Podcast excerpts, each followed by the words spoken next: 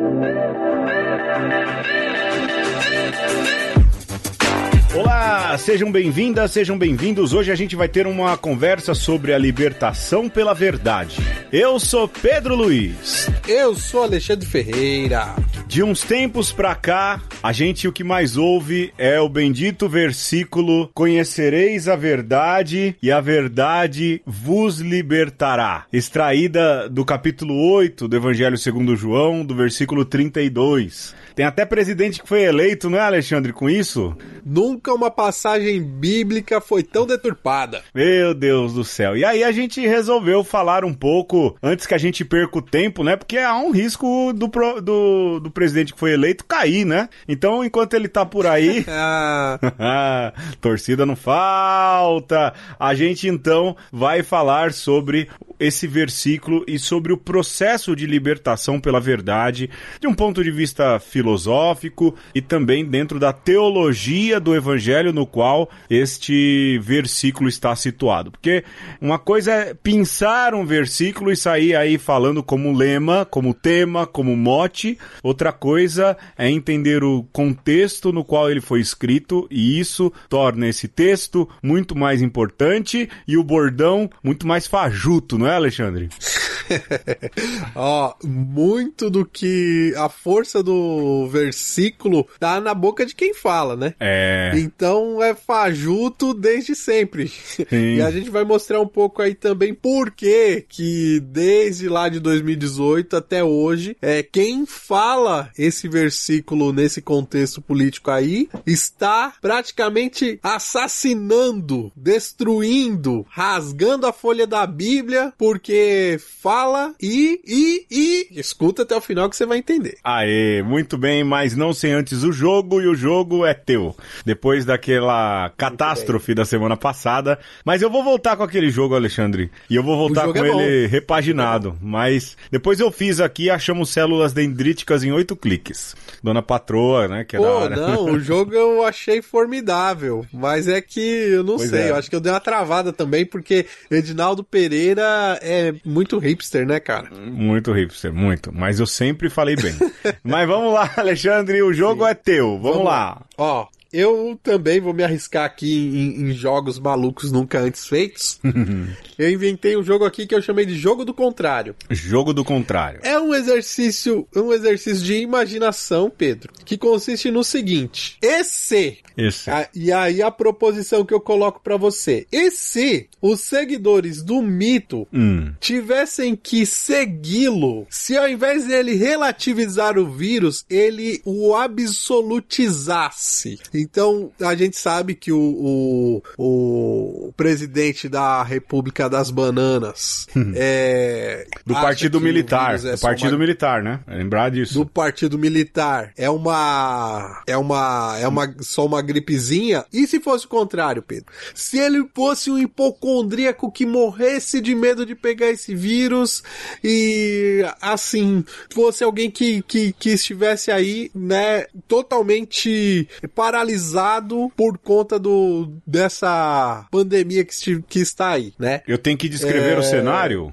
Não, aí aqui, ó, eu levantei seis pontos. Hum. E aí você vai ter que me dizer não o que ele acha, o que que ele faria. Tá. Mas, claro, vai ter que fazer esse exercício de imaginação sobre como ele estaria se portando e pior ainda, hum. como os seguidores dele estariam agindo de acordo com esse tópico que eu vou te, te, te falar. Tá bom, vamos lá então. Deixa eu até anotar aqui que eu sinto então, que eu vou ter então, que anotar. Vai, pode anotar. Eu peguei aqui é, seis tópicos e você vai me dizer então o número de 1 a 6 hum, eu pra vou... eu te dizer o que tá Quatro. tá escrito. 4. Vacinação.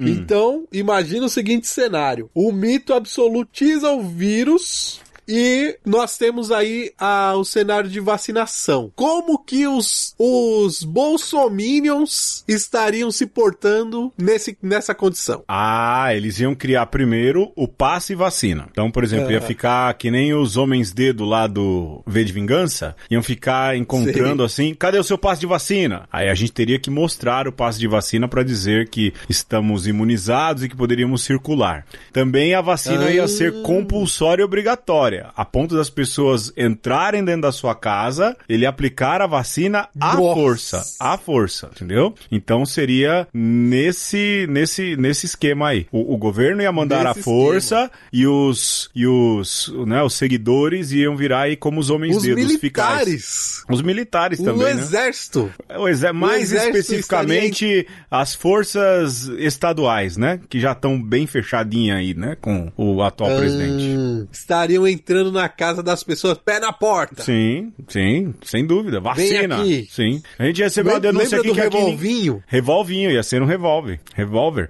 E a outra, da, Alexandre. Da vacina de revolvinho. Eu tomei de sarampo, hein? Minha professora É. de ciências, Idalina, um abraço, professora Idalina, onde quer que a senhora esteja, falou que ia dar 10 numa nota dividida por 3 pra quem levasse a carteirinha de vacinação do sarampo. Fomos eu, meu primo Olha e um aí. menino chamado Lombardi, veja só. E aí tomamos Caramba. a vacina de revolvinho. Ô, tempo bom. Da hora. Vamos lá, mais um número? Mais um número. Diga. Ah, 3. Três. Muito bem, é um passo atrás. Como, Pedro, nesse cenário desse universo paralelo estaria a fabricação de vacina? Ah, ia ser tudo no Brasil, Alexandre. Porque É. a pesquisa e a tecnologia já teria recebido muito investimento, entendeu? Muita grana pra pesquisa, pra tecnologia, também um auxílio emergencial decente, ou seja, tudo começa pela economia. né? Não, pera, pera, pera. Calma, tô. Pera, aí né? você já tá querendo demais. É o mesmo mito de sempre. É o mesmo Pedro. mito, então. Ele ia caprichar no investimento econômico, não deixar o povo.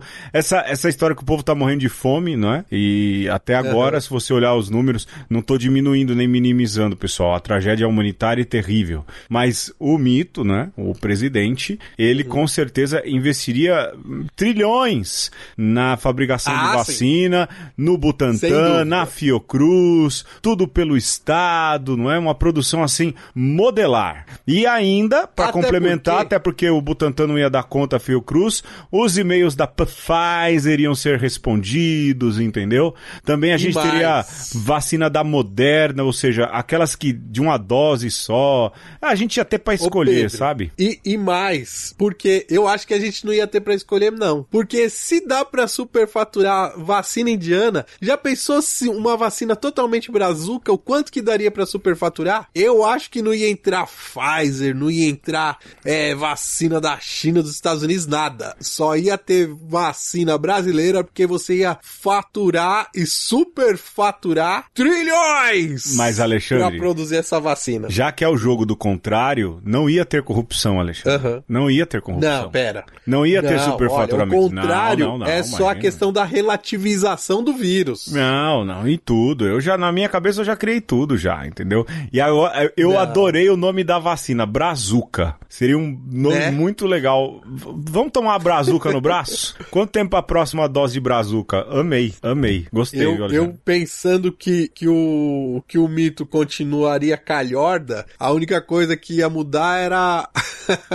a pressa de, de vacinar, Sim. sim. mas ele ia tentar tirar o, o dele ainda por cima, entendeu? É, é porque nesse mundo contrário, o mito não faz rachadinha, nem esquema com centrão, É. nem esquema de corrupção. Um dos filhos dele moraria Ah, em casa é simples, não em mansão de 6 milhões. Não, o mito teria uma casa simples compatível com a sua renda, não aquilo que é o patrimônio não compatível com a renda. No mundo do contrário, seria tudo aquilo que ele enganou na primeira eleição dele, que se Deus quiser, vai ser a última. Vamos pro Ó. tema, Alexandre? Ah, eu queria mais um númerozinho pra gente sair das vacinas. Ah, então vamos, vamos, vamos. É que eu tô dando muito cartaz pra esse homem aí. Vai, vamos lá, Tá vamos lá.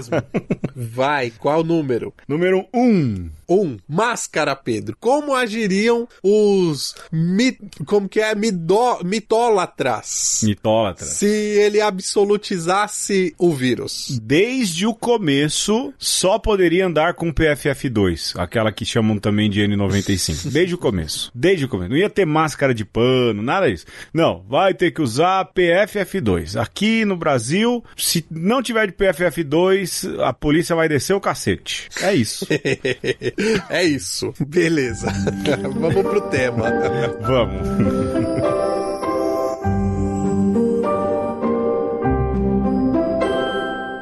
Era uma vez um bandido espertalhão e um rei muito vaidoso.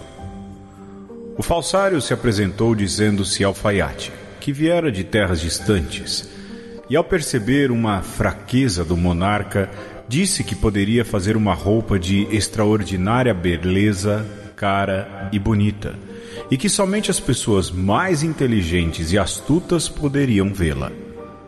O rei já se imaginou todo formoso diante da corte e na hora propôs que o alfaiate executasse essa preciosidade que adornaria seu corpo. O bandido espertalhão, em algumas vezes conta-se que eram dois, logo recebeu materiais exóticos e raros exigidos para a confecção das roupas, incluindo fios e botões de ouro, seda e um tear. Mas havia um porém. As roupas somente seriam vistas por pessoas de indiscutível inteligência, não por pessoas comuns. E para se manterem dentro dessa qualificação, todos os nobres que iam ver a fabricação elogiavam o trabalho de um prodígio do corte e costura, mas na realidade nada existia de fato. Ninguém queria ser taxado de estúpido, pois pegaria mal dentro do palácio. Um dia, cansado de esperar, o rei convidou seus ministros para ver as obras de arte feitas para vestir. Quando o alfaiate mostrou a mesa de trabalho vazia, o rei exclamou: Que lindas roupas! Que trabalho magnífico! Embora não visse nada além de uma simples mesa, pois dizer que nada havia seria admitir na frente de seus súditos que não tinha capacidade necessária para ser o rei. Os nobres, ao redor, soltaram falsos suspiros de admiração pelo trabalho do bandido. Nenhum deles, por certo, querendo passar por medíocre ou incapaz, enxergava a roupa. O bandido garantiu que as roupas logo estariam completas e o rei resolveu marcar uma grande parada na cidade para que ele exibisse suas novas vestes reais. Ao desfilar, porém, o povo estranhou algo, mas não se encorajou a esboçar nenhuma reação. Um menino, porém, gritou: Coitado do rei! Está nu! O rei está nu! Os homens e mulheres, conhecendo o menino e sabendo que ele não era nem tolo nem falso, começaram a murmurar e em pouco tempo a gritar: O rei está nu! O rei está nu! O desfile deveria continuar de qualquer forma, com as pajens segurando a cauda invisível da capa do rei.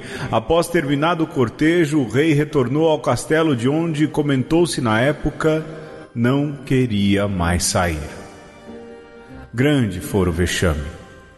Mas pouco tempo depois, os súditos já haviam esquecido o escândalo e os funcionários do reino tocavam sua rotina como se nada tivesse ocorrido. Todos ocupavam seus cargos monótonos distribuídos a algumas poucas famílias e amigos privilegiados. Da mesma forma, continuavam sonegando impostos, desviando verbas indicando que tudo havia voltado ao normal. O falso tecelão desapareceu, levando consigo muito dinheiro, fios de seda, ouro. Meses depois, um viajante chegou à terra do rei vaidoso e, sabendo da história, informou que o mesmo golpe havia sido aplicado em outro pequeno reino. Dizem que ali se andava de nariz empinado e que eram grandes as hipocrisias. Muito bem, Alexandre, a gente acabou de ouvir a historinha que todo mundo conhece, o rei está nu, não é? E hum. antes de tudo, a gente vai tratar sobre a verdade, pra gente chegar aí no versículo conhecereis a verdade, a verdade vos libertará, em uma série de aspectos. Mas Alexandre, para mim que não fez filosofia, eu lembro muito bem, eu tive aula com o professor Ivani. Você teve aula com esse Ivani, não? Na, na PUC, uhum. e no tempo da Assunção também. Era um cara muito bom, um cara jovem, muito inteligente e ele me deu teoria do conhecimento. E eu tenho isso gravado na minha cabeça. Pois é, então. Eu tinha gravado na minha cabeça toda essa questão da absorção do conhecimento. Não a teoria da absorção do conhecimento lá do menino do Acre. Uhum. Né? Aquilo ali. Aquilo ali é uma maluquice, né, bicho? Meu Deus, onde anda o menino do Acre, hein, Alexandre? No Acre. No Acre, provavelmente. Escondido do tamanho da vergonha que passou, né? Mas a, teo a, teoria do conhecimento, eu gostei muito dessa matéria e, sobretudo, me chamava muito a atenção daquilo que é o objeto, aquilo que você observa e a verdade. Mas antes uhum. da gente tratar desse tema, eu me lembro. É, é, é um poema, eu não sei, Alexandre, é pré-socrático, de um carro que uhum. trazia a verdade. E que cada pessoa que olhava uhum. por um prisma via a verdade sob um ponto de vista diferente.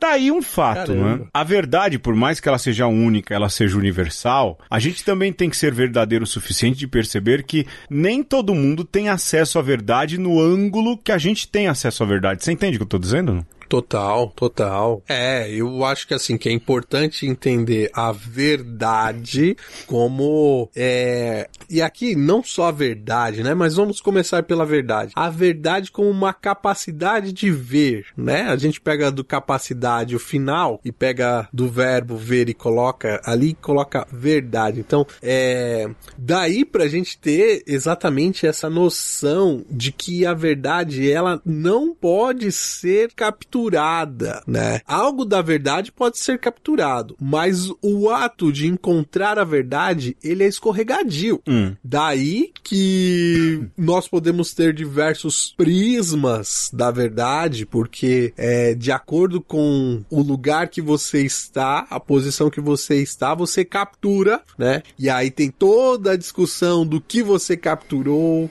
como você vai tratar e mais ainda como você vai repercutir isso que você capturou, né? Mas uma coisa disso também é importante dizer, Pedro. A verdade existe. Sim, eu acho que quando eu ouvi desses dos prismas da verdade, a, a primeira tentação que a gente tem é de cair num pensamento relativista, não é? Ah, então se cada um hum. pode compreender a, ver, a verdade a partir de um ponto, então a verdade ela é relativa, mas não é assim. Aí entra, aí, lógico, me chamou a atenção essa questão dos prismas, ou como diz o general da Ativa, que foi ministro da Saúde aqui no Brasil, aí é um ponto de vários prismas, não é isso que ele fala, né?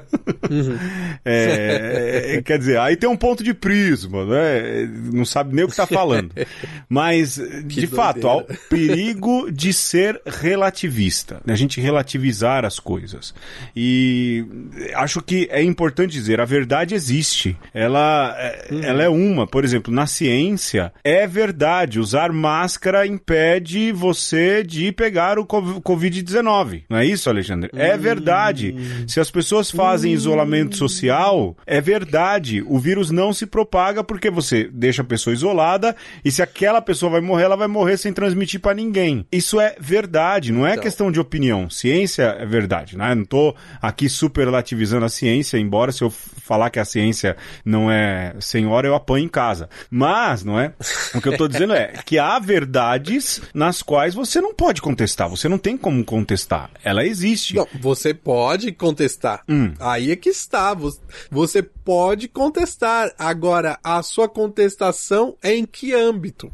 Né? É num, num âmbito científico ou está em um âmbito é, moral, né? Uhum. E aí a coisa já, já vai complicando também, né? Porque quem contesta contesta por quê? É. O que está por trás da contestação? Mas, é, cara, é muito complicado quando você pensa que a verdade ela é escorregadia, né? E a, a gente não precisa relativizar, mas a gente, Pedro, tem que fazer confissão de é, incapacidade, ah, entendeu? Sim. Porque é, você não consegue consegue segurar, reter a verdade com o, as suas faculdades humanas, né, que te difere dos demais animais ou dos demais demais seres porque você é limitado, né? Não é uma questão de relativizar, mas de entender a sua insignificância. Entendo. Sim, sim.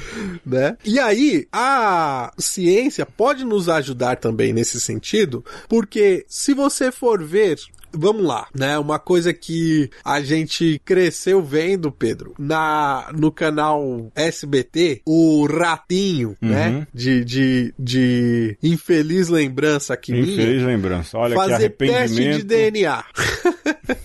e no teste de DNA do ratinho, ele nunca falava assim: olha, é 100% de chance desse cara ser pai. É, Ele fala sempre que era 99,99. Isso é ciência. sim. Entendeu? A ciência nunca bate o martelo pra é, afirmar qualquer coisa que seja. Inclusive, é, você trouxe aí a questão da, da máscara PFF2, né? A ciência não afirma, olha, é, use máscara PFF2 que você vai estar 100% protegido. 95. Nunca, nunca, nunca é 100%. Porque está relativizando a verdade de que a máscara te protege? Não. Porque neste mundo que nós vivemos, a verdade é escorregadia. É, é, mas você falando aí, e eu me lembrei aqui, eu não sei nem se tem muito a ver, mas eu acho que vale a pena colocar naquele esquema da ética do discurso do Habermas e do Appel, que fala que todo mundo deve fazer parte da discussão. né? Vamos continuar usando o exemplo da máscara aí, Certo. né?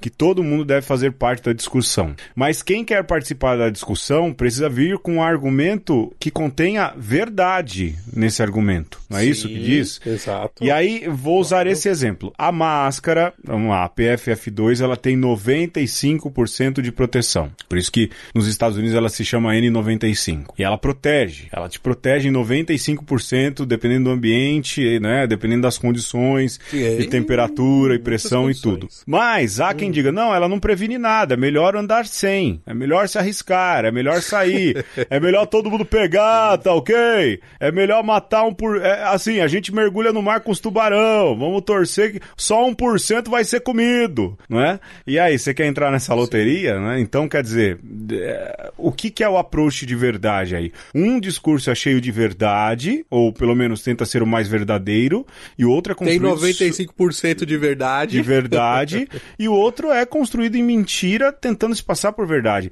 Então não dá pra colocar em discussão essas duas pessoas, não é? É como Não. na CPI, por exemplo, gente que leva lá ah, o cloroquiner, o defensor disso, de tudo que é meio que negacionismo. Não dá pra pôr em pé de igualdade, porque um tá discursando um discurso que é claramente mentiroso, carece de rigor científico, carece de tudo, e outros estão falando baseado pelo menos em 95% de verdade, mas é aquilo. A verdade é escorregadia, Alexandre, porque ela é escorregadia ou porque ela é apresentada de maneira tão difusa que ela se torna escorregadia. Aí Não. eu tô A problematizando. falou. verdade, a verdade é escorregadia em 95% dos casos. Baseado em que você tá Então, ba- baseado no- nos meus conhecimentos é, filosóficos, porque aí também tem a questão do- dos discursos de autoridade, mas veja, Pedro, a verdade é escorregadia não por ela mesma, mas pelos aparelhos envolvidos na sua captação, né? na, no receptáculo humano. E isso que você está falando é importante, porque não se trata simplesmente de relativizar.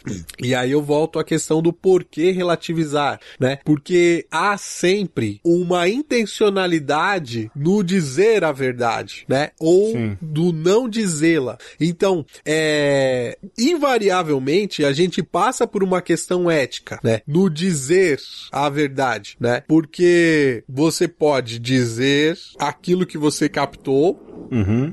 Ou você pode, é, por N motivos, ter outras intenções que não simplesmente dizer a verdade. E, inclusive, você pode dizer a verdade de formas diferentes, né? Ou dizer meias verdades. né? Então, é. E, e, olha, pra gente usar aí a questão da, da máscara também, Uhum. né? que coitada, foi, foi colocada no banco entrou- dos réus pois é. Olha, é, lá no começo da pandemia se falava que a máscara de pano era é, eficaz. Sim. Né? E a, a gente acredita que ela tem lá o seu nível de eficácia. Uhum. Porque, pelo amor de Deus, se o pessoal falou que servia e acabou não servindo, então que responsabilidade foi essa de ter falado lá atrás? Sim. Né? Foi, foi porque era uma verdade e se descobriu uma outra verdade, digamos, mais eficaz, mais 95% é, próxima, mais eficaz. entendeu? Ou, ou foi algum vendedor de máscara de pano que falou assim: olha, essa daqui também é boa. Então, você percebe que é, neste, é, nessa limitação do captar e do, do dizer, você tem aí o engano, você tem o próprio desconhecimento, você tem é, as metodologias que vão se aprimorando para você chegar a um, uma verificabilidade mais acurada, entendeu? É, você tem uma Agora... série de circunstâncias, por exemplo, vou voltar para a questão da máscara, de fato, não é? é? Quando se falava, ah, precisa se usar uma máscara melhor, até porque, vai, hoje se pede máscara melhor porque essas máscaras é, conseguem proteger mais sobre esses vírus cujas variantes são um pouco mais complicadas, né? Tô falando de maneira rudimentar do que sei, do que ouço, do que surge de conversa aqui em casa.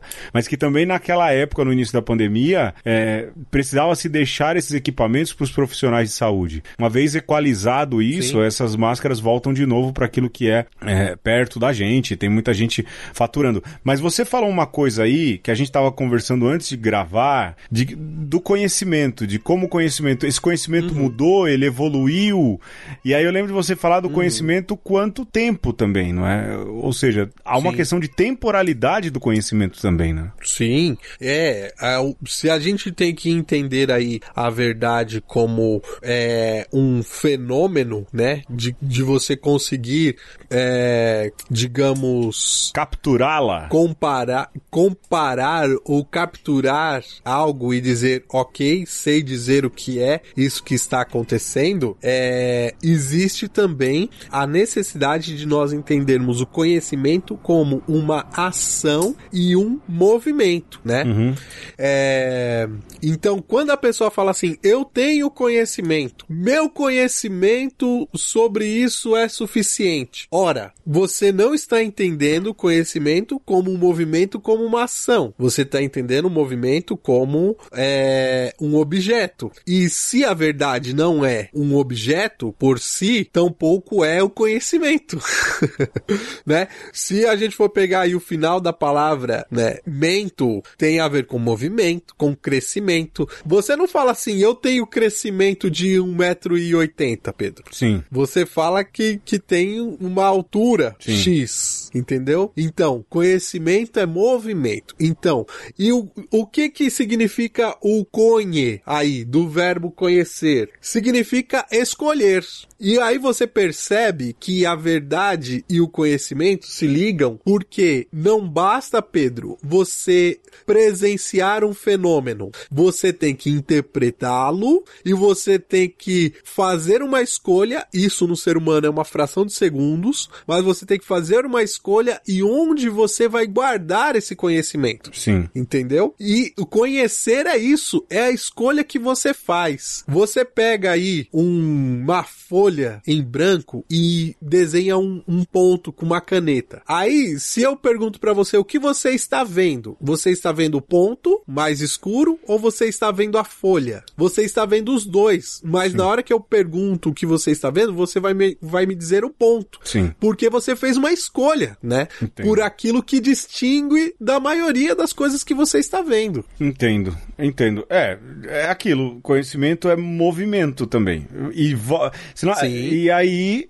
não é o morder o próprio rabo, né? A cobra que morde o próprio rabo, mas esse movimento também demanda conseguir enxergar a verdade sob uma perspectiva. Porque se você enxerga ela só em um lado do prisma, você só vai ver um lado da verdade. Mas se você se interessa em dar a volta no prisma inteiro, você vai conseguir entender mais faces da verdade que ela compõe também. É, isso se correlaciona Esse é nisso, né? Esse é o movimento, exatamente. Se você fica só parado, você só vai ver um feixe de luz que parte do prisma. Mas se você falar, mas eu tô vendo que há um outro lado ali que precisa ser visto também. E lá do outro lado, olha, tem outro, tem outro, tem outro. Você consegue circular todo o prisma, você então tem toda a concepção da verdade. E aí entra a questão de meia verdade, não é? Ou de uma verdade não totalmente revelada. Isso tudo se faz bem presente dentro dessa perspectiva. Ô Alexandre, vamos perder uma grana e a gente volta para falar do Conhecereis a Verdade, a Verdade vos libertará? Vamos nessa.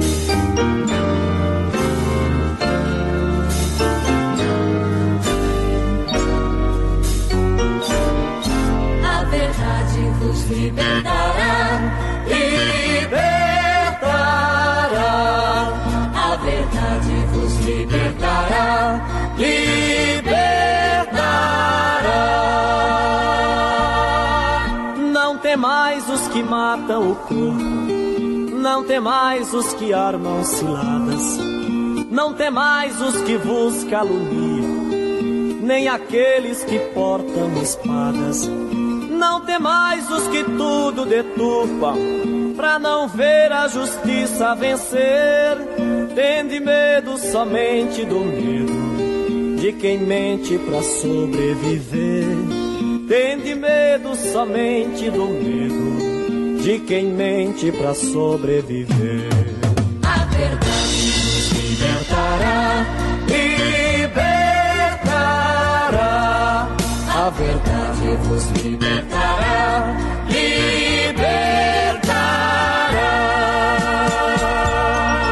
não temais os que vos ameaçam, com a morte ou com difamação. Não temais os poderes que passam, eles tremem de armas na mão. Não temais os que ditam as regras, na certeza de nunca perder. Tende medo somente do medo, de quem cala ou quem finge não ver. Tende medo somente do medo, de quem cala ou quem finge não ver. A verdade libertará, Libertará,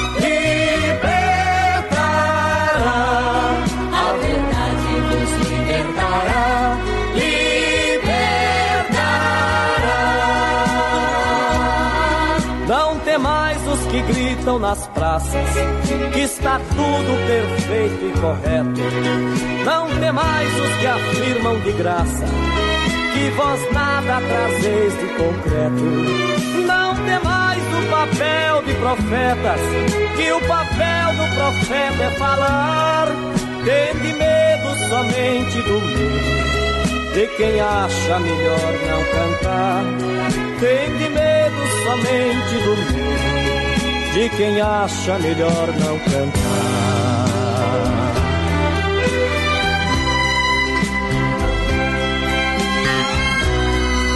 A verdade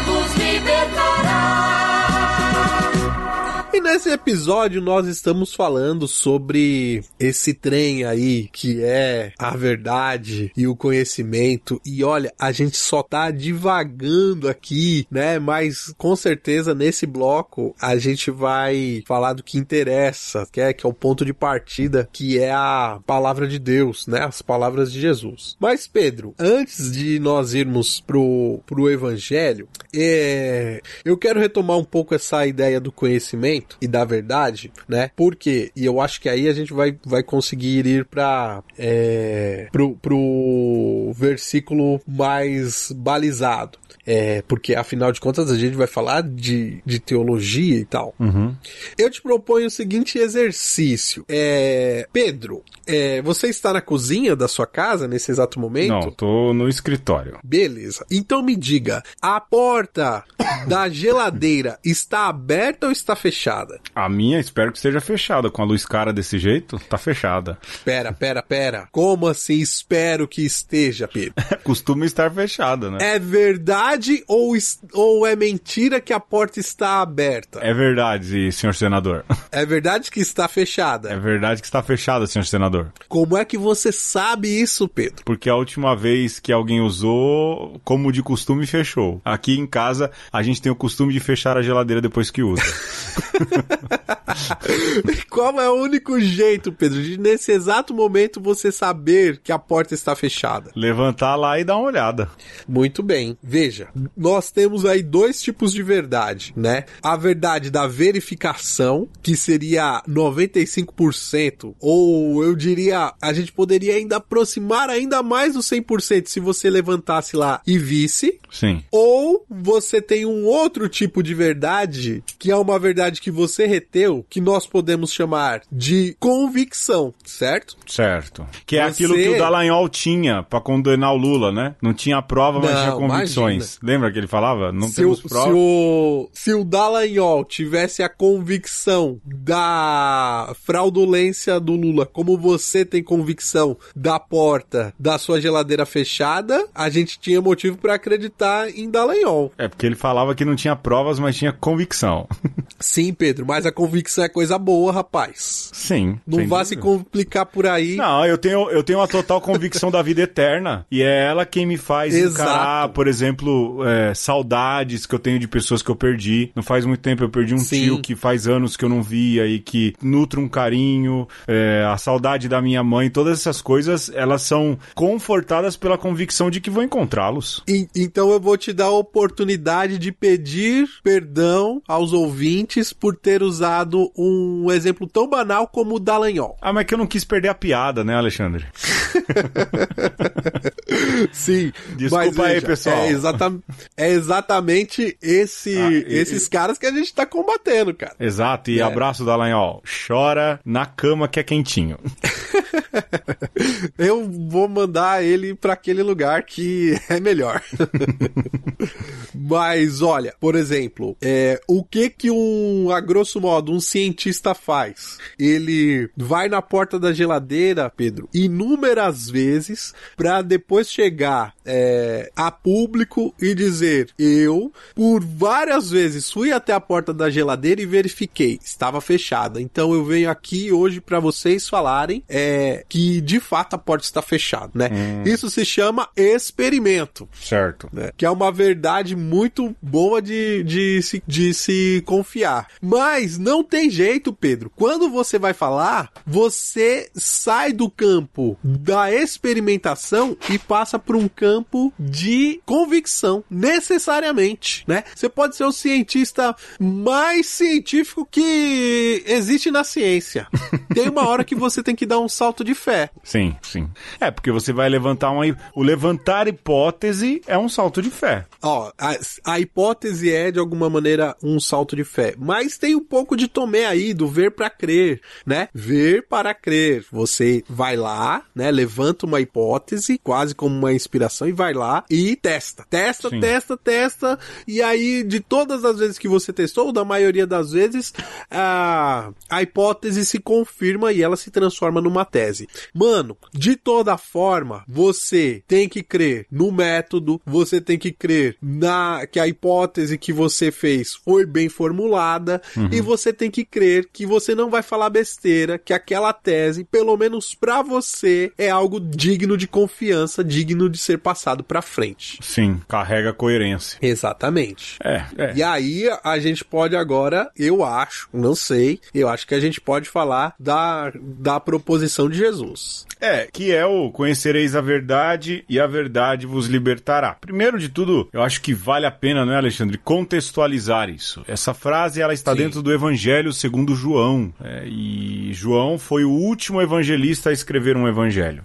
Primeiro veio Marcos, ali junto mais ou menos veio Mateus e Lucas, e João já é um evangelho tardio, né? Já foi escrito assim, já o final da redação está no século segundo. Então é um evento muito distante de Jesus e tem bastante teologia, né? Mas há uma, uma questão importante que a verdade no Evangelho segundo João, ela é importante como lugar teológico dentro do, do Evangelho. O, a verdade, ela é, assim, figura principal da composição evangélica do autor do Evangelho segundo João, né? que é João Evangelista. É, ela permeia o Evangelho, ela aparece no começo do Evangelho, ela aparece depois num diálogo sobre verdade e a revelação do Messias no, no capítulo 4. Ela vem depois aí, é, no capítulo 8, depois de uma... Jesus está num, num clima extremamente tenso quando vem essa formulação, conhecereis a verdade uhum. e a verdade vos libertará. Ou seja, o que acontece aí é que quando você pega esse trecho, aí a gente está problematizando mesmo com o mito, né? Com esse senhor que se diz presidente do Brasil, né? Quando ele pega e lança a mão desse texto, qual a verdade que vai libertar? Qual a verdade hum. que ele vai dar a conhecer? Né? Porque é, é, algo tão aberto, não é, Alexandre? Conhecereis a verdade. Qual? A da caixa hum. preta do BNDES, que ele falou que tinha e recentemente assumiu que não tinha? A verdade de que ele fala sempre que não é corrupto, mas está surgindo um monte de casos de corrupção dentro do governo? Então, quer dizer, até a verdade, para quem usou essa frase, ela é relativizada. Sendo que no Evangelho, essa verdade não é relativizada. Ela é única. Não. E quem é essa verdade? A verdade nesse Evangelho do qual vem essa frase é Jesus. Jesus revela a verdade e... sobre Deus. Né? E aí é. entra toda uma outra questão. Né? Mas eu acho que é importante lembrar isso. Quando Jesus fala conhecereis a verdade, a verdade vos libertará, a verdade em João se refere a ele próprio, não é, Alexandre? Sim, eu acho que é, a gente pode olhar essa frase, como o Pedro falava, de várias perspectivas, né? Acreditando que ela é verdade, mas mesmo assim a gente pode ter diversas leituras e todo o caminho que a gente fez sobre verdade e conhecimento até agora é algo muito contemporâneo. Uhum. É, se você for pensar o que Jesus e os seus discípulos entendiam como conhecimento, como verdade e como liberdade, rapaz, aí o negócio já engrossa, né? É, e já complica muito mais, porque sequer as palavras usadas ou que Jesus teria usado estão na mesma raiz etimológica que a nossa, uhum. né? E claro que a gente não, não vai fazer agora aqui um retorno ao pensamento de Jesus em hebraico, o que seria até interessante de ser feito. É. Mas algumas coisas coisas a gente já pode pensar, né? O Pedro falava é, que o evangelista, quando fala conheceis a verdade, já está se referindo ao próprio Jesus, né? Se você pega lá o prólogo desse evangelho, Jesus, inclusive, é chamado de Logos do Pai, uhum. né? A palavra do Pai. E se você for pensar o que é também a palavra naquele contexto do discurso de Jesus, é a Torá, né? Então, é, Jesus é a verdade porque ele é a Torá vivificada. Ele é o Logos do Pai aqui na sua cara. Toma, tá! Uhum. Só que o próprio é, conceito de conhecer, a gente sabe muito bem, é, na mentalidade judaica e bíblica, conhecer tem a ver com ter intimidade, né? Sim. É andar junto, é conviver. Né? Então, ande junto, conviva com a Torá vivificada, com a Torá aqui é, feito filho de Deus. Olha só como a coisa já, já se enche aí de, de significados. Uhum. Uhum. né? E como já se distancia de toda uma mentalidade que nós temos, né? De, de que talvez é, conhecer a verdade e ela vos libertará fosse simplesmente um aderir a uma ideia. Jesus não chama ninguém para aderir à ideia. Uhum. Jesus não era filósofo. Sim. Jesus chama para intimidade. Para segui-lo, né? Para segui-lo. E aí tem o outro ponto que é o que que coisa é essa que Jesus está chamando de liberdade, de libertação, né? Para onde vai essa liberdade que Jesus está tá oferecendo? É a liberdade de morrer na cruz. É. Porque se ele, que é a própria verdade, vai entregar a sua vida livremente para salvar a humanidade e tá chamando a gente para segui-lo, tá chamando você a morrer. Agora, é, se você tá querendo liberdade para você fazer o que quer, do jeito que você quer irresponsavelmente, você tá indo distante dessa proposição que Jesus está fazendo no Evangelho segundo João. Até porque, Alexandre, essa proposição da verdade que liberta, ela também tem um outro contexto, porque Jesus profere esse discurso depois que ele livra a mulher de ser apedrejada por causa de adultério. E ali é um dilema. É? Ela cometeu adultério. Jesus, o senhor vai matá-la cumprindo a lei, já que o senhor é a própria lei, o senhor é a própria Torá, ou o senhor vai ser misericordioso, descumprindo a lei, mas mantendo-se firme ao seu discurso de misericórdia. E aí, o que acontece é que Jesus diz: olha, quem não tem pecado, que então atire a primeira pedra. Isso é interessante. E a partir daí, então, Jesus faz um discurso e diz: vocês vão conhecer a verdade, a verdade sou eu, que sou amor, que sou a misericórdia, e a verdade vai te libertar desse jeito de ser eh, escravo de uma lei que é capaz de condenar alguém porque a pessoa errou, de matar alguém porque a Escravo pessoa da errou. ignorância. Escravo da ignorância. Você quer dar um exemplo claro? Não é? Vamos datar bem esse programa. Nós somos uma das maiores nações cristãs do mundo. Aí, essa semana, há 20 dias, se busca um serial killer ou um spree killer, né? O tal do Ah, Lázaro. Deus. E aí se faz, mostrando toda a competência da polícia, que não consegue encontrar um cara que tava a pé, não é? E aí descobre-se que esse cara também estava sendo protegido por fazendeiros e tudo mais. No fim, a polícia encontra o cara e o captura com 38 tiros, pelo menos até a última notícia que li. E aí o que você vê na maior nação cristã do mundo, não é? Uma das maiores, um verdadeiro deleite. Fotos compartilhadas, comemorações como se fosse final de Copa do Mundo por causa do final dessa história. Nós não somos nada diferentes do que. Não tô defendendo o Lázaro, não, viu? Ele deveria estar preso, pagando por todos os seus crimes, ser julgado e, e passar por tudo isso. Mas a gente vibra com a morte. Aqueles homens que queriam apedrejar a mulher, eles vibra, queriam vibrar com a morte. E aí cabe de novo esse discurso de Jesus. Vocês precisam se libertar Velho. dessa cultura. E só vão se libertar quando conhecerem a verdade. E a verdade quem é? O próprio Jesus. Amor, misericórdia, amor que se doa, como disse o Alexandre, aos estertores da, aos estertores da cruz. Se vocês conhecerem e abraçarem essa verdade, vocês vão ser libertos desse tipo de coração, né? Velho, você montar um contingente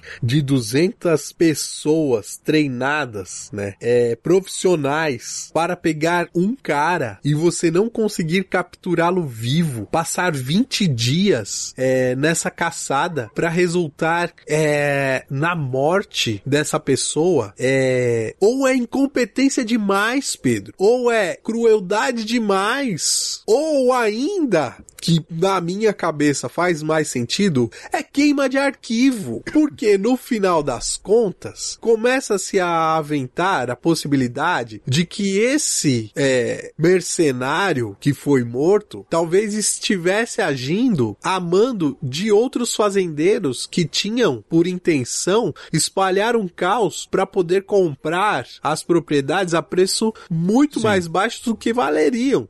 Cara, faz sentido. E isso só poderia ser verificado se esse cara estivesse vivo, pagando por seus crimes, mas também mostrando outros fios da meada que agora são cortados e você fica com uma meia verdade, Sim. uma sensação talvez de dever cumprido, né? Uma sensação aí né, de Alexandre? satisfação. É, Oi? Justiçamento, né? Bode expiatório. justiçamento. E isso se liga exatamente com este caso bíblico que o Pedro é, nos lembra que está junto com o conhecer a verdade e a verdade vos libertará. Cara, o evangelho poderia terminar assim. A mulher foi colocada lá em praça pública, Jesus fala, quem não tem pecado atire a primeira pedra, e aqueles caras começam a atirar as pedras e mata a mulher e Jesus, né? Se fosse uma questão simplesmente literária e não, né, de, de relatos históricos, Jesus poderia ter morrido ali. Sim. Porque afinal de contas, o apedrejamento da mulher e de Jesus e a crucificação de Jesus, a diferença é que a mulher se safou, né? Sim. Pelo menos não se fala mais é, que ela foi morta. Mas Jesus que eles não crucificam, que eles não apedrejaram naquela hora, vão crucificar um pouco mais adiante. Seria uma Porque diferença a de mentalidade capítulos. é a mesma. É a mentalidade é a mesma. Sim, sim. Vontade Entendeu? de E a matar. mesma mentalidade dessa, desse caso que você acabou de narrar que aconteceu hoje. Sim. E é curioso, né, Alexandre, que aquele que se elegeu sobre esse signo, né, conhecereis a verdade, a verdade vos libertará, ignore todo o contexto de onde ele tirou. E aí reside a pergunta. A libertação pela verdade, ela só acontece de verdade quando se conhece a verdadeira verdade, verdade, verdade, verdade, que é Jesus Cristo. E se age de acordo com aquilo que é a verdade, ou aquele que encarna, ou é o autor da verdade, que é Jesus Cristo. De outro modo, corre-se o risco de se usar esse lema, de se utilizar aí essa frase retirada do Evangelho segundo João, mas com o espírito de Pilatos no mesmo Evangelho. Porque quando Pilatos eh, se encontra com Jesus, Jesus fala novamente um discurso sobre verdade, e Pilatos, que está diante da verdade, pergunta o que, Alexandre? Mas o que é a verdade? O que é a verdade? O que é a verdade? A gente deveria perguntar a mesma coisa. O que é a verdade para esses que usam o discurso conhecereis a verdade e a verdade vos libertará? Será que eles conhecem de a verdade mesmo? Será que eles conhecem de fato e conseguiram dar a volta em toda a verdade para dizer sim, eu conheço a verdade? Porque desse ponto de vista, usar esse discurso é usar o discurso para falar de uma verdade que muitas vezes também é fabricada, e a gente sabe o quanto esse governo foi eleito é, debaixo de uma tonelada de notícias falsas, de fake news, de robôs em redes sociais, em WhatsApps. Ou seja, você falseia e fabrica uma verdade, e isso é o diabo. Aí entra uma outra coisa, não é, Alexandre? Porque Jesus deixa muito claro que se ele é a verdade, quem é o pai da mentira? O diabo, não é? Ou ele age como Pilatos, com total co- desconhecimento do que é a verdade, mesmo estando diante dela. Mesmo se dizendo cristão, não conhece a verdade de fato como ela se mostra ou como ela se revela, né? Ó, é, na minha cabeça, quando esse cara aí, que eventualmente é o presidente do Brasil, usa o conhecer a verdade, conhecereis a verdade e a verdade vos libertará, ele tá querendo dizer assim: olha, eu vou te contar aqui um, uma lorota e você vai acreditar nela porque eu estou te contando e isso vai fazer com que você faça parte do meu bando, né? Então, as pessoas que acreditam nele, acreditam naquilo que ele fala, acreditam simplesmente porque ele fala, sem criticidade. Então, aquilo que é, a- digamos assim, é a verdade do texto bíblico está contida nos atos do próprio é, Jair. Se você conhece a verdade e ela te liberta, se você acredita na mentira dele, você está aprisionado às mentiras dele, né?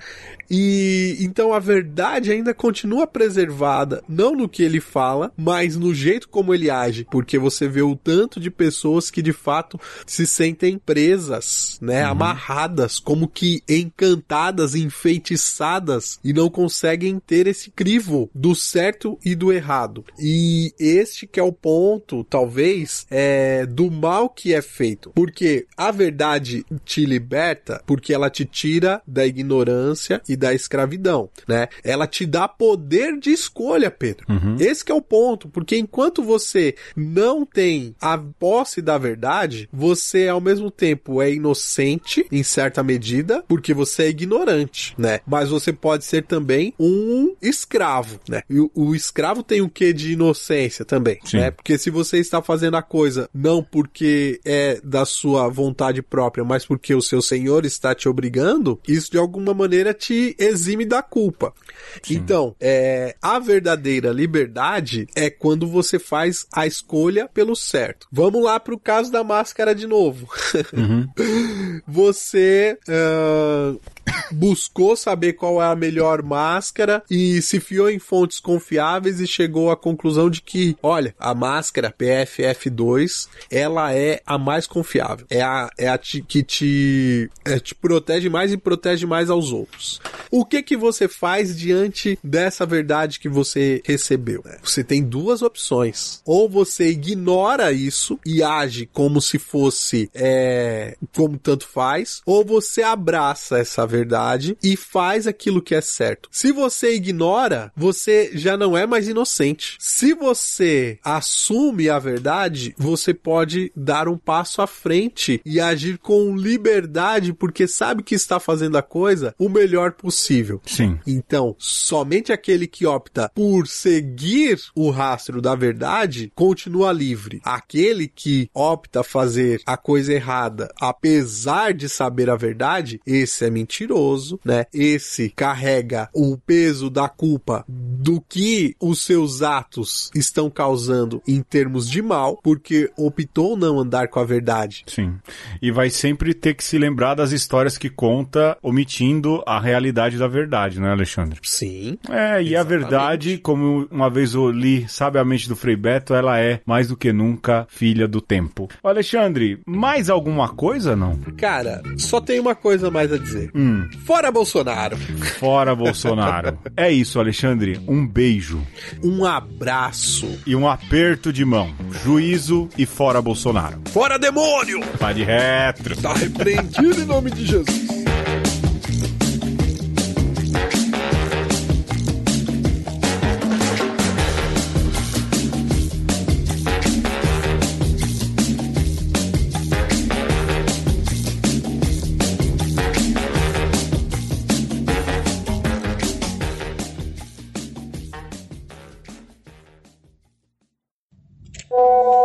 Comentário sobre o episódio 181. Ele vale pela historinha do rei que está nu. Ficou muito bom. E sabe o que, que eu lembrei agora no final, cara? Lembrei daqueles é, católicos que fazem da confissão um um expediente já quase como se fosse um direito, porque eu vou pecar e vou pecar simplesmente porque sei que que tem lá um padre pra me absolver, sabe? É aquele tipo de gente que acha que a igreja tá aí pra servi-lo e, e, e que pode pecar à vontade porque depois é só ir lá e confessar e, e tá de boa. E na cabeça desses caras eu fiquei pensando, é é quase como se fosse assim, Jesus teve a obrigação de morrer para me salvar. Sabe? Ah, tá lá na cruz é porque tinha que ser mesmo e que bom que ele tá lá na cruz, porque eu sou esse filho do mesmo que taca pedra na, na, na- nas pessoas, eu sou aquele que grita crucifica, porque no fim das contas Jesus já me redimiu mesmo, não fez menos do que, não fez mais do que a obrigação dele, e é como se fosse um cristianismo da filha da p... de precisar ser cristão para poder continuar sendo filho da p... Eu acho que eu viajei, mas eu acho que eu tinha que partilhar isso com você. Falou, um abraço.